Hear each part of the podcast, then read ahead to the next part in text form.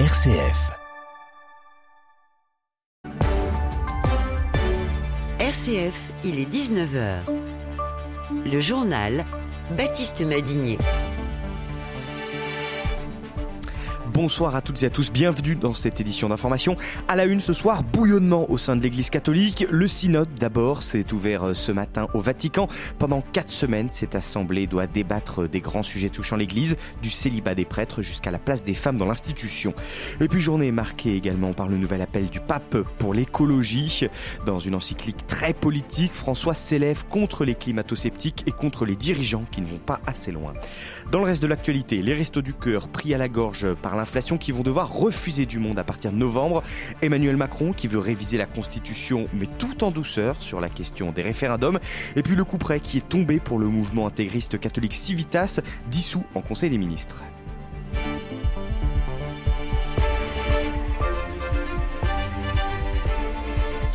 L'Église catholique réfléchit donc à son avenir. Ce matin, s'est ouvert l'assemblée plénière du synode sur la synodalité à Rome et pendant quatre semaines, évêques, religieux, laïcs et autres vont réfléchir à des sujets cruciaux comme la gouvernance de l'Église, le ministère des prêtres, la place des laïcs dans cette Église, celle des femmes également, des sujets parfois clivants. Les précisions, Étienne Pépin.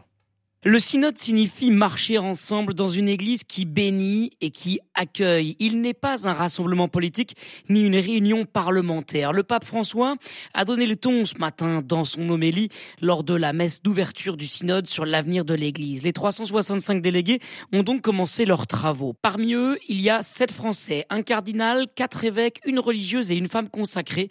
Six invités spéciaux et experts français vont aussi participer au synode. Au programme, des sujets tous azimuts qui ne font pas l'unanimité. Alors les différentes sensibilités de l'Église vont-elles s'écouter ou s'affronter? Voici ce qu'en pense monseigneur Mathieu Rouget, l'évêque de Nanterre.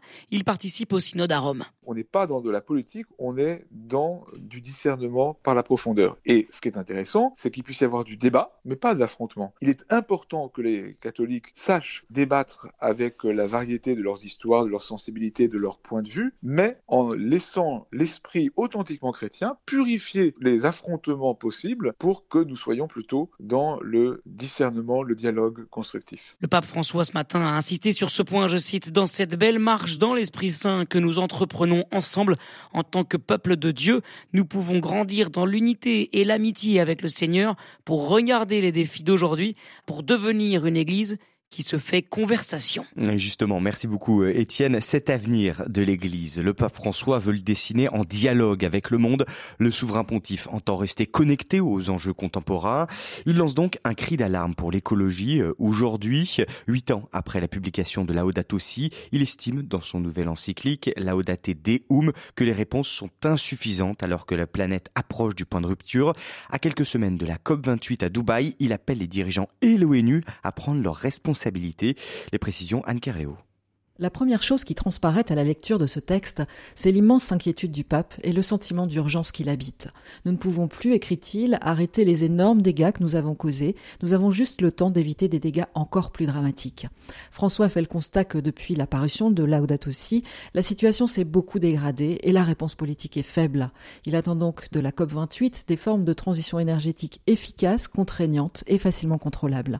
L'insistance du pape sur la responsabilité politique est pragmatique, les solutions les plus efficaces ne viendront pas seulement des forces individuelles, explique-t-il, mais avant tout des grandes décisions de politique nationale et internationale.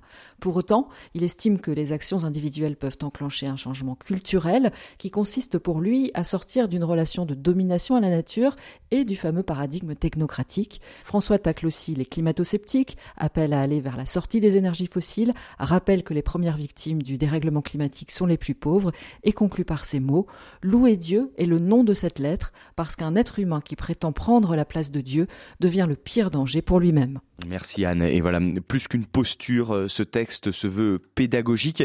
Il s'appuie notamment largement sur de nombreuses références scientifiques, notamment les rapports du GIEC. Écoutez la réaction après la publication de ce Laote Deum de Yamina Saeb, une experte du GIEC justement.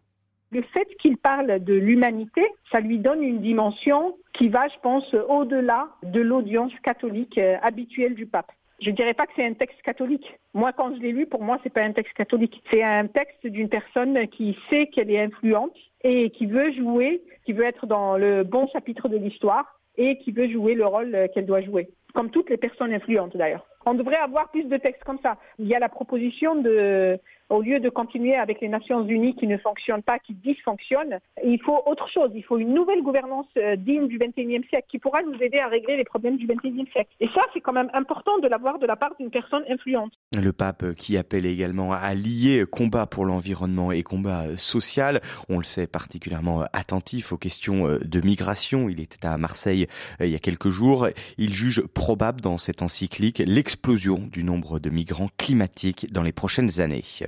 Et justement, les 27 vont-ils enfin s'entendre sur une politique migratoire commune? Les ambassadeurs des pays membres de l'Union européenne se sont en tout cas mis d'accord sur un texte clé qui pourrait accoucher d'un pacte asile et migration au niveau européen. Les négociations étaient tendues depuis des semaines. Plus précisément, ces discussions portaient aujourd'hui sur les dispositions en cas d'afflux massif de migrants dans un État membre, comme lors de la crise de 2015-2016. Et l'accord trouvé diminue la protection des demandeurs d'asile via un régime dérogatoire dans ces circonstances d'afflux massif. Les arrivants pourront en effet être détenus jusqu'à 40 semaines. Les procédures d'examen seront plus rapides et simplifiées afin de pouvoir les renvoyer plus facilement. Ces dispositions euh, visent en fait à répondre aux attentes de l'Italie qui bloquait jusqu'ici les négociations. L'accord sera au centre du sommet européen qui doit se tenir ce vendredi à Grenade en Espagne.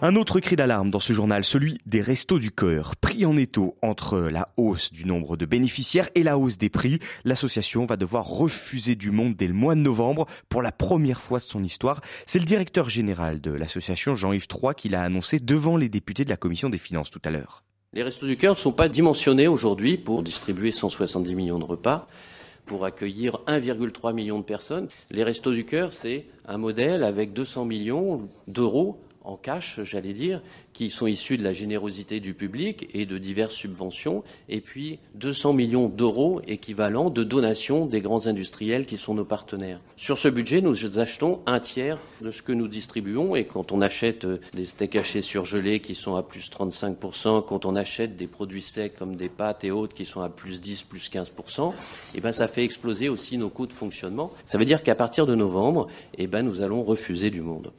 Nous allons refuser du monde pour la première fois de l'histoire des Restos du Cœur. Nous allons baisser les dotations euh, du nombre de personnes. Nous réduisons aussi les critères, les critères d'accès à l'aide alimentaire. Et en septembre, l'association avait déjà alerté sur sa situation, obtenant ainsi une promesse de 15 millions d'euros d'aide de la part de l'État. Les Restos du Cœur assurent, je le rappelle, 35% de l'aide alimentaire en France. Sur le plan politique, Emmanuel Macron désire bien réviser la Constitution, mais à petite dose. Le président célébrait aujourd'hui les 65 ans de la Ve République et il a tenu à vanter la stabilité de notre Constitution, parfois sous le feu des critiques. Pas question donc de l'affaiblir, seulement quelques modifications à la marge, Jean-Baptiste Labeur. Oui, Baptiste, première piste avancée, celle d'élargir le champ du référendum. L'article 11 définit un certain nombre de thèmes, comme l'organisation des pouvoirs publics ou encore les réformes relatives à la politique économique ou sociale. Emmanuel Macron aimerait adjoindre d'autres thèmes qu'il n'a pas précisés toutefois, mais on sait que la droite et l'extrême droite, par exemple, aimeraient intégrer la question de l'immigration. Le chef de l'État s'est également prononcé cette fois sur la question du référendum d'initiative partagée, le RIP, un dispositif complexe imaginé en 2015 et qui ne permet pas à la procédure d'aboutir. Emmanuel Macron souhaite également ouvrir le chantier d'une nouvelle étape de la décentralisation pour donner, je cite, plus de liberté et de responsabilité aux élus locaux, citant le cas par exemple de la Nouvelle-Calédonie. Enfin, sujet très sensible, l'inscription de l'IVG dans la Constitution, c'est dès que possible, estime Emmanuel Macron, mais l'Assemblée nationale et le Sénat doivent encore s'accorder dans des termes identiques pour une proposition de loi constitutionnelle spécifique. Fin de parcours pour Civitas. Le mouvement catholique intégriste a été dissous en Conseil des ministres ce matin. Les valeurs portées par ce mouvement n'ont pas leur place dans notre République, a déclaré le ministre de l'Intérieur, Gérald Darmanin. Pour plus de détails sur les raisons de cette dissolution, je vous propose d'écouter le porte-parole du gouvernement, Olivier Véran pour l'ensemble de son œuvre, si je puis dire. J'en donne ici quelques extraits. Appel à entrer en guerre contre la République, incitation à recourir à la force pour y parvenir. Civitas considère les droits de l'homme comme des outils de destruction de la civilisation chrétienne. Civitas a organisé des rassemblements en hommage à des personnalités emblématiques de la collaboration. Civitas assure la promotion d'une hiérarchie entre les citoyens français avec des thèses clairement antisémites et islamophobes. Et puis Civitas considère par ailleurs la communauté LGBTQI+, comme euh, une communauté euh, néfaste contre laquelle il faudrait lutter. Pour l'ensemble de ceci, une procédure de dissolution a donc été actée. Et le président de Civitas a immédiatement fait part de son intention de déposer un recours.